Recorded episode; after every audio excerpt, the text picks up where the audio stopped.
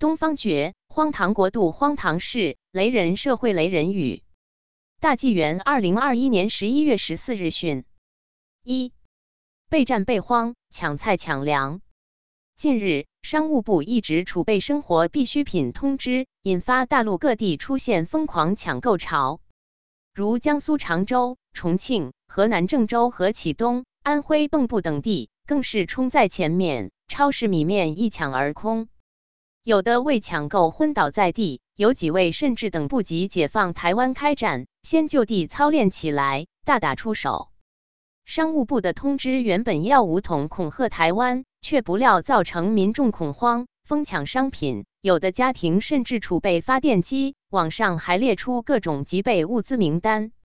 看来中共是最擅长制造恐怖的恐怖分子。一纸通知就唤醒了民众六十年代大饥荒的饥饿记忆，就达到了人民自愿大举消费，就可使经济复苏。何谓备战备荒？大陆抢菜抢粮，未见战火硝烟，疯抢犹似战场。商务一纸通知，唤醒饥饿记忆，无需消费措施，群起争菜抢米。二。如此教育令人痛心。有网络图片及视频显示，大陆某幼儿园组织五六岁的孩子进行爆炸药包炸碉堡演练。孩子们穿着小灰军衣，戴着五星八角帽，抱着写着“炸药包”三个大字的包裹，攀梯子、穿行障碍物，最后将炸药包扔进敌人的碉堡里，很是痛心。恐怖分子就是这样教育后代的。纯洁无邪的童心，从小就被中共恐怖分子注入了仇恨，播上了暴力的种子，为炮灰培养接班人，不可怕吗？难怪大陆频频出现学校打斗伤害事件，出现子女杀害父母事件，每年凶杀案达七千多起。十三岁的男孩杀死六岁孩童，十四岁女孩杀死母亲后藏尸三个月，还能泰然自若。中国是世界上青少年自杀第一大国，每年约有十万青少年死于自杀。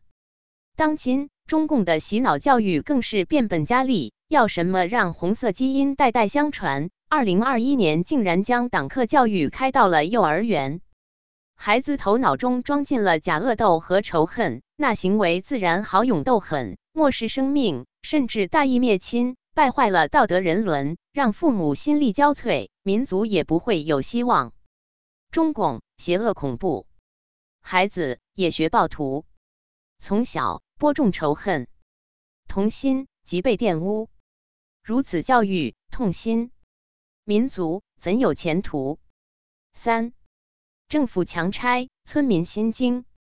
近日。北京十八里店乡政府在疫情严重情况下掀起了强拆风暴，一天强拆六户，村民心惊胆战。一户村民被拆后无处居住，夜里在乡政府门口露宿，拍视频发出，第二天被消失失踪。政府强拆蛮横，民众胆战心惊，露宿政府门口，突然失踪无影。四。流氓无耻，声称爱民。中共媒体宣传经常胡言乱语，瞪着眼睛说瞎话，自相矛盾，自欺欺人，自打耳光，是非颠倒，撒谎欺骗，混乱不堪，荒谬无耻，笑话不断。新华社报道，《中华论》：共产党员爱的最高境界是爱人民，共产党对人民的爱是无私无畏的大爱，是生死相依的真情，是心甘情愿的付出。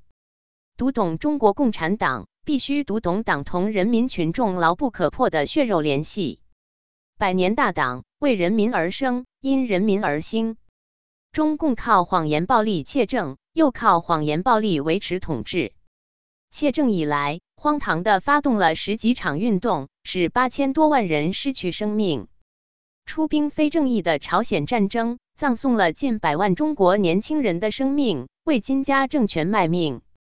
大饥荒时，耗费数百亿元研造原子弹，毛摩头花上亿元修建湖南滴水洞行宫，却不给人民粮食，饿死百姓约四千三百万。文革十年浩劫，害死七百七十三万人。六四以坦克装甲车血洗天安门，镇压爱国师生，死亡人数三千一百九十七人。清场部队传出的具体人数。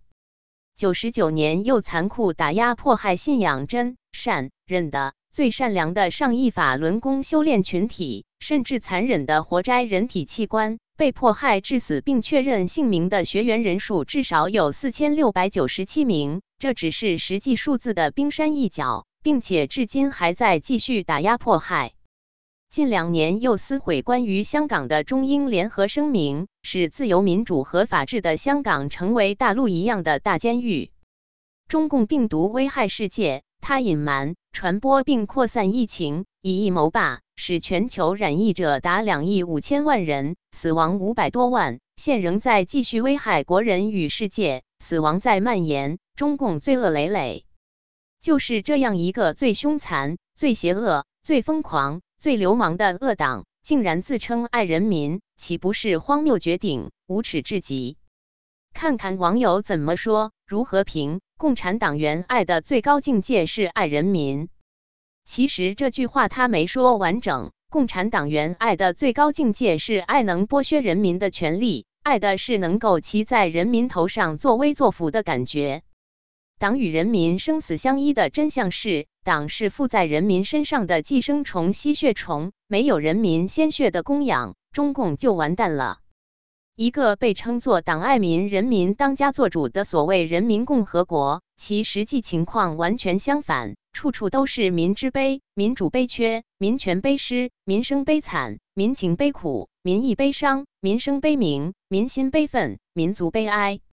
人民要的他都反对。中共是真正的人民公敌。人民要信仰，他不让；人民要民主，他不给；人民要自由，他不放；人民要人权，他不讲；人民要改革，他不搞；人民要投票，他不算；人民的疾苦。他不问人民的意见，他不听人民的上访，他不接人民的养老，他不管人民要反腐败，他不做人民要公布官员财产，他不敢人民要了解真相，他不报战天斗地反人性，甘做马列子孙，与世界普世价值为敌，是他无私无畏之大爱，吸人民之血，食百姓之肉。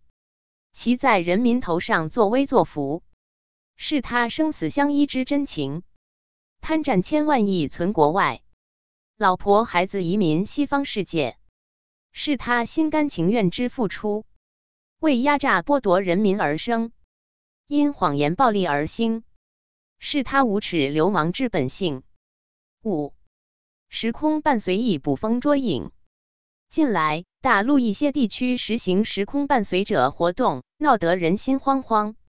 时空伴随者是指与确诊者在时空网格范围是八百米乘八零零米空间中有过交集的人，无论是身体擦肩而过，还是通讯信号上的漂移，都可能绿色健康码会变成黄色码，并被系统标识为时空伴随者。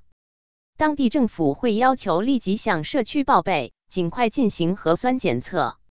网友言：“真是人在家中坐，祸从天上来。”时空伴随，捕风捉影，绿马变黄，敲你警钟，说要对你十分关爱。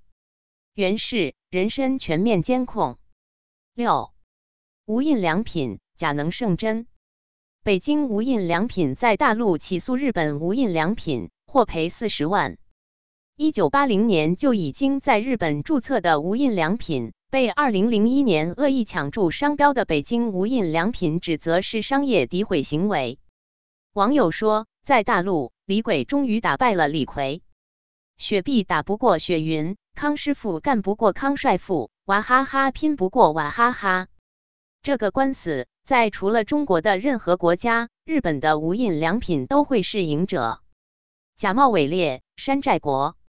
以假乱真，假货多，李鬼竟能胜李逵，多少无耻，谁人说？七鬼城频现，欲买无钱。专家表示，大陆仍有三千万处未售出的房产，可容纳八千万人。据估计，大约有一亿处房产可能已被购买，但未被使用，可容纳两点六亿人。这个问题多年来备受关注，许多地方被称为中国的鬼城。百姓欲买无钱，望楼悲叹，空置房产千万。大陆鬼城频现，何来共同富裕？百姓望楼悲叹。八，医疗保障不见踪影。山东济南的六岁患儿小盛江已经治病四年了，不见起色，花费已达六十多万元。孩子说不治病了，把钱留给妈妈。六岁患儿一番话令人心碎。另有网络一段视频让人心酸：广东汕头中心医院，一个十二岁左右的男孩穿着又脏又破的衣服，靠捡瓶子来支付父亲的药费。父亲重病，骨瘦如柴；母亲残疾，还有一个弟弟和一个妹妹，睡在医院走廊的地上。医院保安看见他，以为是行乞的儿童，就要撵走他。男孩无奈地向保安解释着。网友问：“政府呢？街道呢？能不能把非洲大撒币的钱花在国内贫穷的老百姓身上？”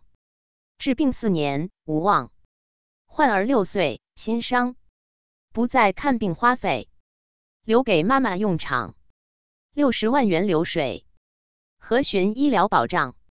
童语令人心碎，悲愤，百姓断肠。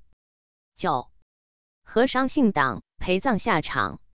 天津华盛寺于十月二十九日组织了约二十名和尚一起到剧院观看电影《长津湖》，之后还有荒谬无耻的观后感，称什么本次观影给大家带来了极大震撼，是一堂生动的电影党课，是开展党史学习教育和爱国主义教育的鲜活教材。透过银幕，大家共同重温了那段波澜壮阔、可歌可泣的历史，一起向最可爱的人致敬。网友评：一个剧院里是秃子，可谓奇观。到底是厉害国和尚都要姓党？当前和尚都是假和尚、党僧。作为出家人，和尚应是有神论、信仰佛教、学佛法、打坐实修、回归天国，方是正道。而现在大陆和尚竟然与无神论的邪党搅在一起，积极参与其政治活动，还要学党史、上党课，可谓荒谬绝伦。奇闻奇观，真成为党僧了，其下场必定是可悲可耻的。为邪党陪葬，岂不可怕可怜？党史党课其上，大陆和尚姓党，恶魔祸乱宗教，难免陪葬下场。十。人无私密，处处监控。湖南唐女士出差住酒店，发现正对床的插座里有监控的摄像头。换一房间仍如此，床对面的插座上同样安装着摄像头。中国境内的宾馆酒店大概都有偷拍的摄像头，也是优异奇观吧？大陆奇观是惶恐，摄像偷拍任纵横，人人在无，隐私在。处处都被监控中。